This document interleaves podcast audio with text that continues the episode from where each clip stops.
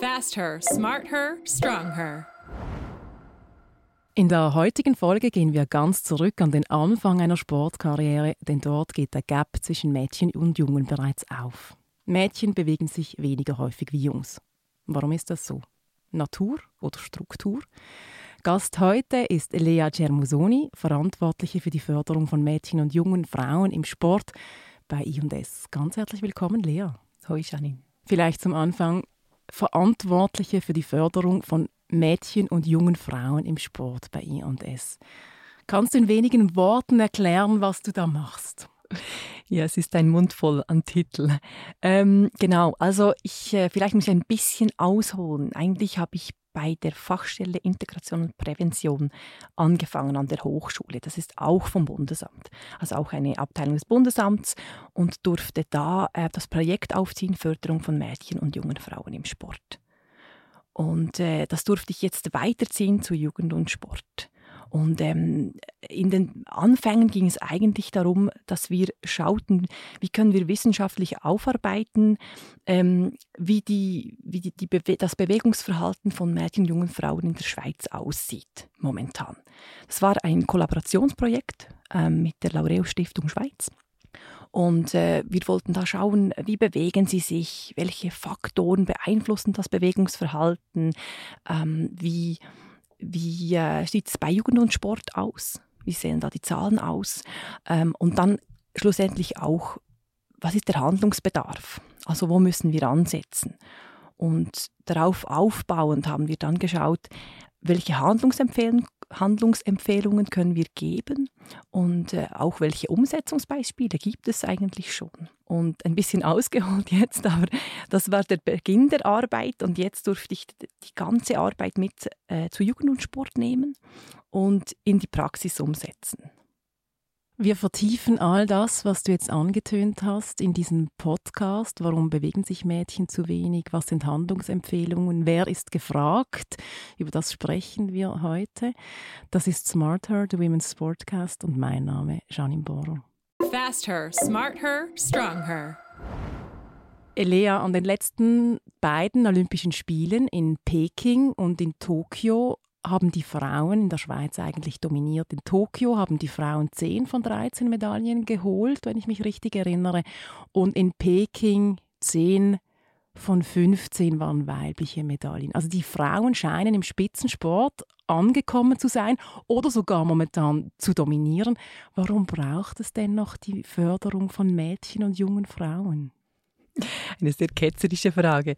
Ich möchte mit dem beginnen. Es braucht sie, weil wenn man sich die, die aktuellen Zahlen anschaut, die aktuellen Erkenntnisse, dann sieht man, dass alle Mädchen bis ca. 20 Jahren, also in allen Altersstufen, sich noch weniger bewegen als die gleichaltrigen Knaben und jungen Männer. Sie sind in, in Sportvereinen untervertreten, sie sind im Ehrenamt, in professionellen Tätigkeiten, also das gehört ja auch dazu, das ist auch Teil, sind sie untervertreten. Und, ähm, und deshalb ist es sehr, sehr wichtig, dass man genau hinschaut, was sie haben andere Bedürfnisse an den Sport und sie erleben auch andere Hindernisse. Ich bleibe gerade beim Ketzerischen. Da könnte man sagen, ja, es liegt einfach so nicht in der Natur des Mädchens und der Frau, sich zu bewegen. Jungs bewegen sich einfach mehr. Ja, da würde ich dir natürlich ganz stark widersprechen. Ich bin froh. Ja. ähm, nein, also wenn man sich, wenn man sich äh, die Faktenlage ansieht. Ähm, was mich geschockt hat, als ich mich, mich, mit dem Thema befasst habe, ist auch, wir haben schon, wir sehen schon bei Kindern von vier Jahren, sehen wir, dass sie eine ganz klare Vorstellung davon haben, was ist weiblich und was ist männlich. Und das bezieht sich auch auf ein Bewegungsverhalten. Also, ähm, Hast du ein Beispiel? Ähm, ein Beispiel zum, ist zum Beispiel, äh, dass wir den Knaben viel mehr Drang zugestehen. Also der Fritzli, der muss sich austoben, der muss raus, der muss, der muss. Der darf sich bewegen. Genau, der darf sich bewegen und der, man, man, ähm, man gibt ihm, dass er wild sein darf, dass er aggressiv oder kompetitiv sein darf. Und das spricht man den Mädchen ein bisschen ab. Ähm, da ist viel mehr, da fördert man viel mehr äh, Kooperation oder Ästhetik. Und wenn sie dann laut sind oder wild, dann ist das schon okay, aber es ist männlich. Also wir haben auf Berndeutsch ein Wort, das ist ein, ein Rüetu, sagen wir dem. Oder? Das Mädchen ist ein Rüetu. Also das heißt schon ganz klar, dass wir, was wir zuschreiben, das ist männlich, das ist weiblich. Die Sozialisierung spielt eine große Rolle. Genau. Und ich denke auch, dass es gerade für Mädchen in den Jugendjahren, in denen sich auch der Körper verändert, ist es wirklich schwierig, ähm, das Frausein mit dem Sportlichsein, erfolgreich im Sportsein ähm, zu verbinden. Da man mit dem Sport verbindet man Eigenschaften wie, wie, wie Härte und Durchsetzungsfähigkeit. Stark, Muskeln. Genau. Oder das, das ist, das, und das schreiben wir aber auch eher den Männern zu. Und für Mädchen sich das, das in ein Bild des Frauseins zu integrieren, ist nicht immer einfach. Du hast gesagt, man merkt den Unterschied der Sozialisierung bereits im Alter von vier Jahren. Wann geht dann der Gap zwischen Mädchen und Jungs so, so richtig auf? Wenn man sich die Kurven anschaut, dann treiben ja die Mädchen konstant weniger Sport. Also oder, oder, oder weniger Sport als die Knaben. Bei den Mädchen hört es, äh, glaube ich, bei elf Jahren circa geht es schon wieder zurück, bei den Knaben ein bisschen später, bei 13 Jahren. Was sind denn die Hürden? Welche Hürden konfrontieren die Mädchen, dass sie eben weniger Sport machen? Jetzt mal ausgeklammert die Sozialisierung. Die Sozialisierung ist für mich die Basis irgendwo. Aber dann, wenn man konkret hinschaut, oder, zeigt sich, dass Mädchen andere Bedürfnisse mitbringen an den Sport oder aus anderen Motiven heraus Sport treiben. Und diese Passung zwischen den Bedürfnissen, die sie haben und die Angebote, die aber im organisierten Sport da sind, ist momentan noch nicht ganz ausreichend gegeben, meiner Meinung nach. Welche Bedürfnisse haben denn die Mädchen und wo werden diese Bedürfnisse nicht gedeckt? Es ist, es ist vielleicht, muss man sich zuerst anschauen, welche Motive haben sie, bevor man sich überlegen kann, wie geht es dann weiter oder, oder welche Bedürfnisse haben sie an den Sport. Also in den Jugendjahren kommen bei den Mädchen mehr noch Gesundheitsaspekte rein und äh, vielleicht, ich möchte etwas für meine Figur tun, ich möchte aber auch Leistung erbringen. Das ist immer so das Klischee, ja, die, die Mädchen wollen keine keine Leistung erbringen, keinen Wettkampf, das stimmt nicht. Sie möchten auch sportliche Ziele erreichen. Und sich messen. Genau. Sie möchten, sich, sie möchten Leistung erbringen und es gibt viele Mädchen, die sich messen möchten, aber es gibt wahrscheinlich, wenn man die Zahlen anschaut, noch einen größeren Teil, der sich nicht zwingend messen möchte.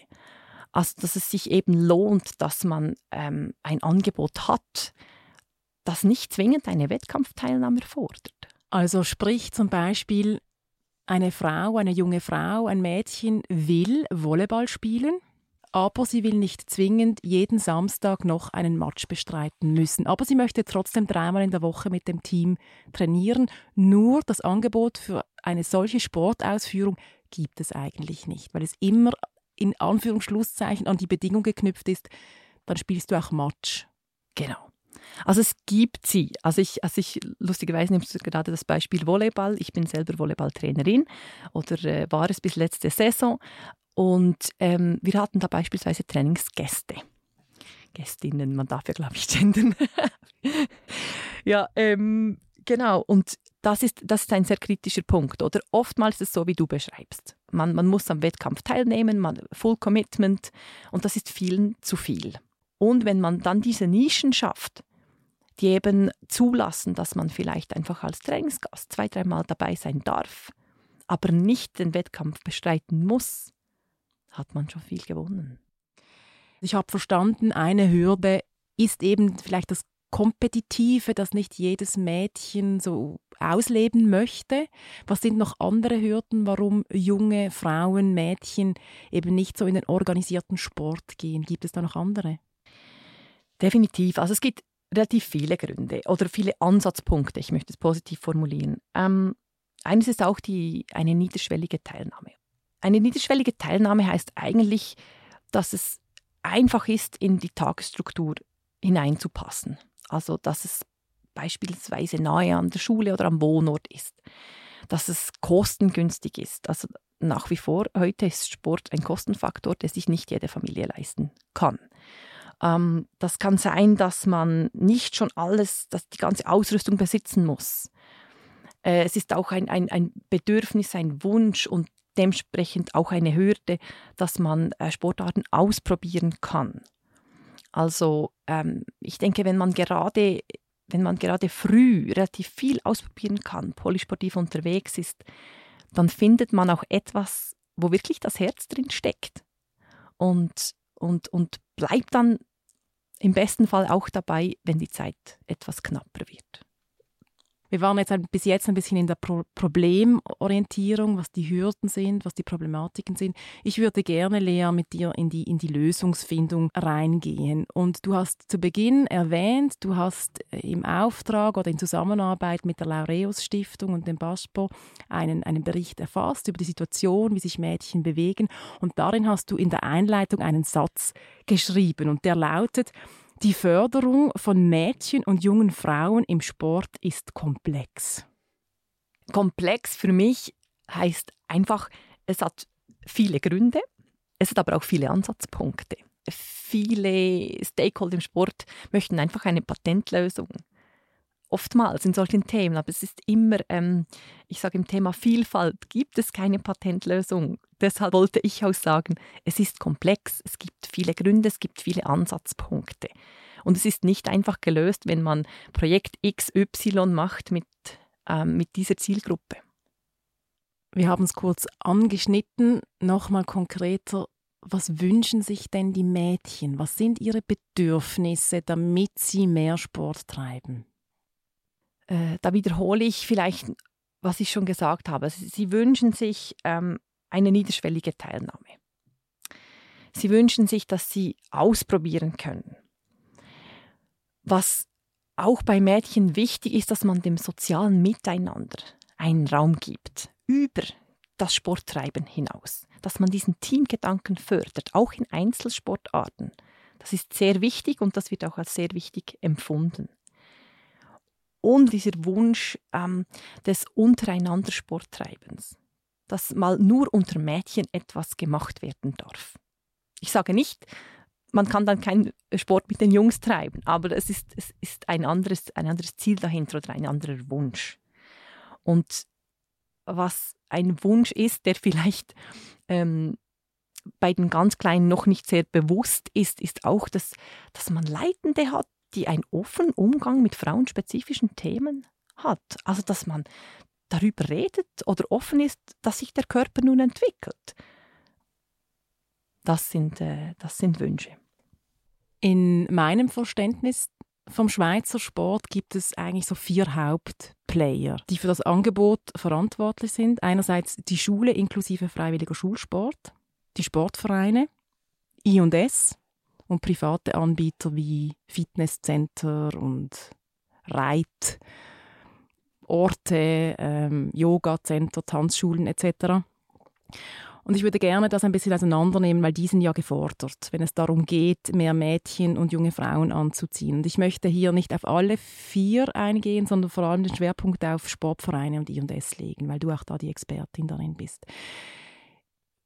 Bei den Sportvereinen wie sind die gefordert? Oder was können die konkret tun, um eben niederschwelliger zu sein, mehr Mädchen anzuziehen? Wenn sie Mädchen anziehen möchten, also es, es, es soll ja auch nicht jedem Sportverein auf gut Deutsch aufgedrückt werden. Wie, äh, andere Sportvereine haben das Bedürfnis, mehr Knaben zu finden. Aber wenn sie das möchten, ähm, ist es eine Möglichkeit anzuschauen, was habe ich für eine Angebotsstruktur. Also wie niederschwellig sind meine Angebote? Könnte ich das verbessern? Könnte ich ein, eine Schnupperlektion machen? Erreiche ich mit meiner Kommunikation zu meinem Angebot wirklich alle potenziellen Mädchen, die kommen könnten? Das ist aber auch das, äh, die Idee, dass man vielleicht überlegen kann, kann ich meine Angebote so organisieren, dass sie für verschiedene Ambitionen äh, machbar oder ausführbar sind. Und da gibt es da vielleicht eine durchlässige Grenze. Also beispielsweise, wenn ich ähm, dann in der Jugend äh, viel mehr Hausaufgaben habe oder viel stärker in die Ausbildung eingebunden sind, habe ich vielleicht andere Ambitionen. Und dann wäre es schön, dass man nicht einfach aus dem Sport herausfliegt, sondern dass man eben auch noch ein Angebot hat. Und dann kann man auch die, die Mädchen besser im Sport halten. Oder es ist eine Frage immer, wie gewinne ich Mädchen für den Sport? Und eine andere, wie behalte ich sie dann im Sport? Wenn ich dir so zuhöre, kommt mir in den Sinn, wenn jetzt jeder Sportverein sich diese Fragen stellen muss, wie fange ich Mädchen auf?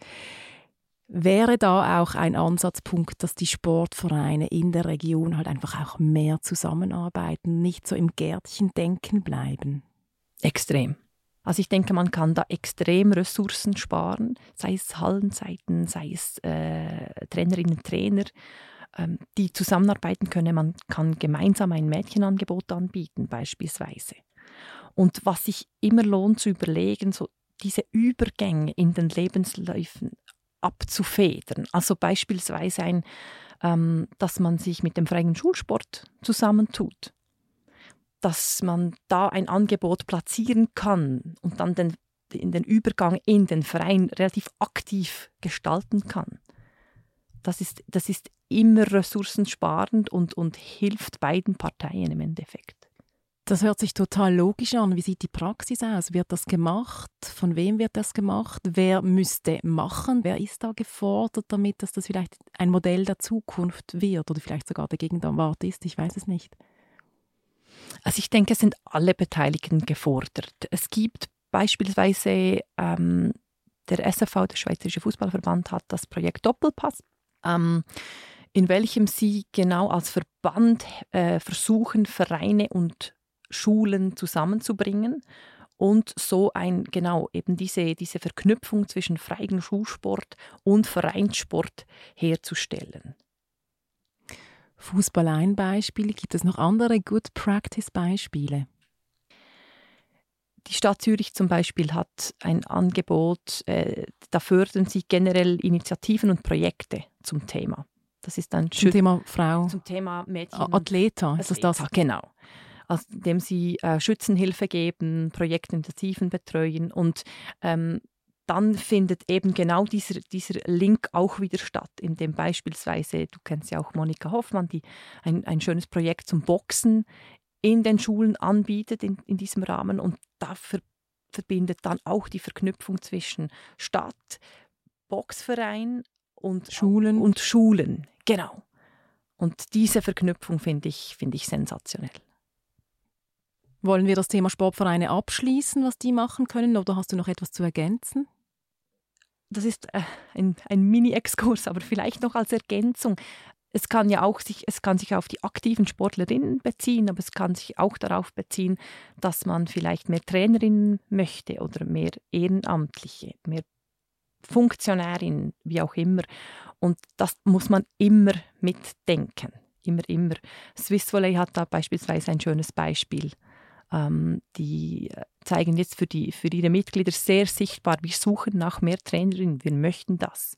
Die bieten Workshop, Workshops an, die ähm, haben eine Arbeitsgruppe in diese Richtung, die Maßnahmen erarbeitet. Also dass, wie, dass man das abrundet auch macht und dann integriert. Also man kann auch jugendliche Leiterinnen in einem Angebot einsetzen. Das lohnt sich, das hilft auch dann, das Ehrenamt zu stärken und den Verbleib im, im, im, im Systemsport sozusagen.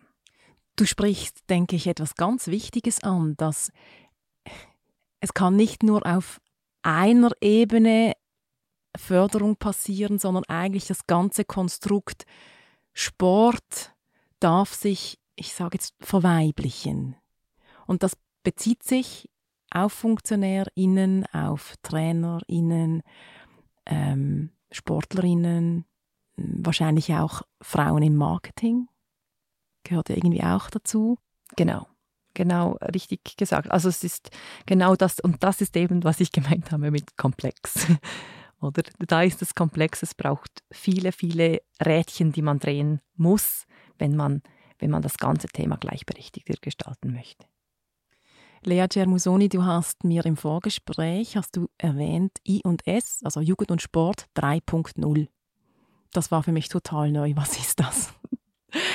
ähm, Jugend und Sport 3.0, äh, das ist, dass man sich unter anderem überlegt, wie kann man das Programm Jugend und Sport weiterentwickeln. Also sehr innovativ. Und ein Punkt davon, also man denkt an viele Richtungen und ein Punkt davon ist eben, dass man möchte, dass man mehr Kinder und Jugendliche erreicht. Und gerade die, die man bisher noch nicht erreicht hat. Und genau da sehe ich auch das Potenzial für Mädchen und junge Frauen, oder? Dass man eben niederschwelligere Angebote subventionieren könnte.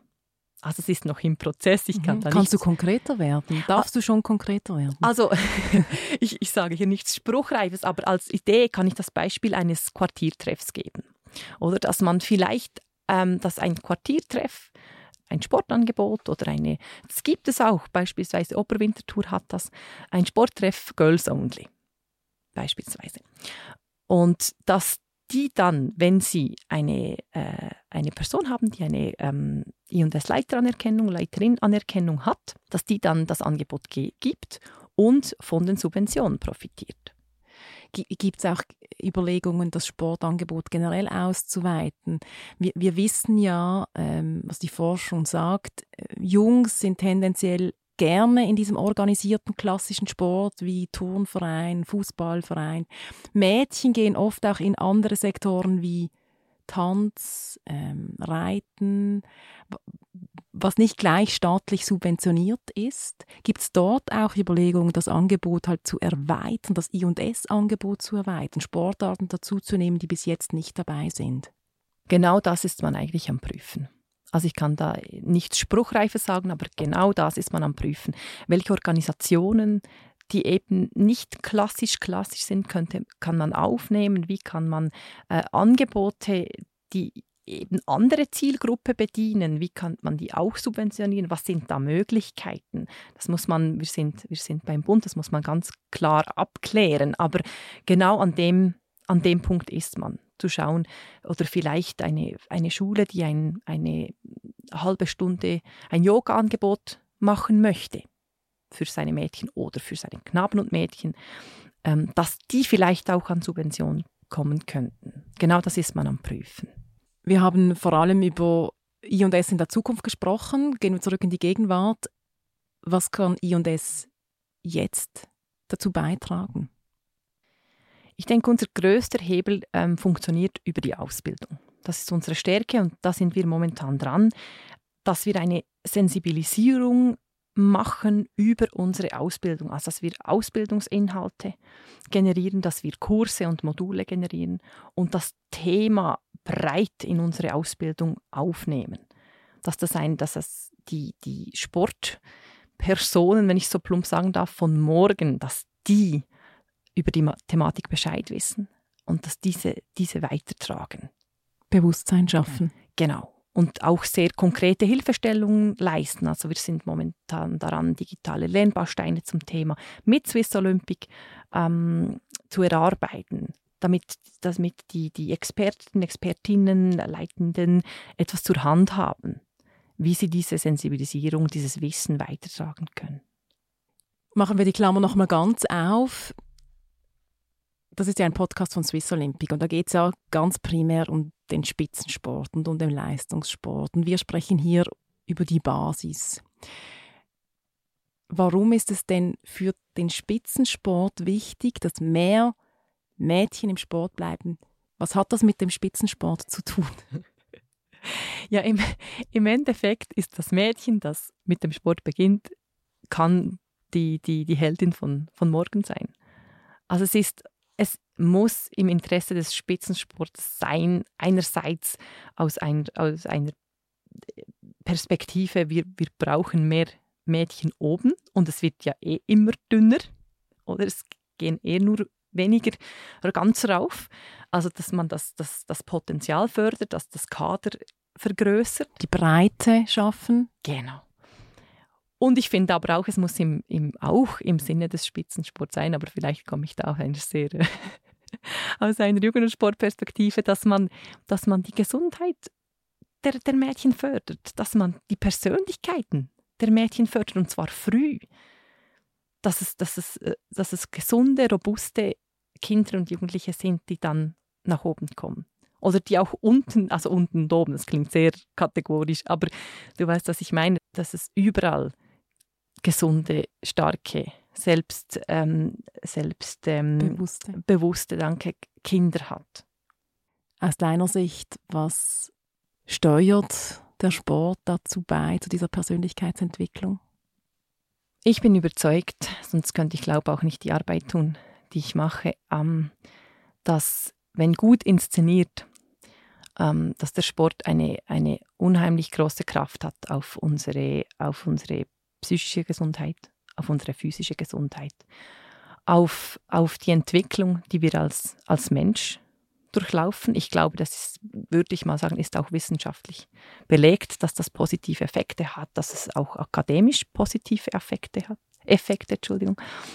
Ähm, und dass wir, dass wir profitieren vom Sport. Also ich hab, bin heute noch seit Kindstagen begeisterte Sportlerin ähm, und, und ich habe extrem viel mitgenommen und ich glaube, dass es ganz vielen anderen auch so geht. Und ich glaube, dass wenn wir mehr Mädchen in den Sport holen, dass, dass wir etwas, dass wir einen gesellschaftlichen Beitrag zur Gleichberechtigung tun, dass wir aber auch ganz einfach, wir gewinnen mehr Mitglieder, wir gewinnen mehr Trainerinnen ähm, und wir, wir leben mehr Vielfalt, neue Inputs, andere Perspektiven. Das muss doch das Ziel sein aus meiner Sicht. Ich würde sagen, das ist ein schönes Schlusswort. Herzlichen Dank, warst du hier. Danke vielmals, habe ich die Möglichkeit erhalten. Merci, Janine. Danke dir. Fast her, smart her, strong her.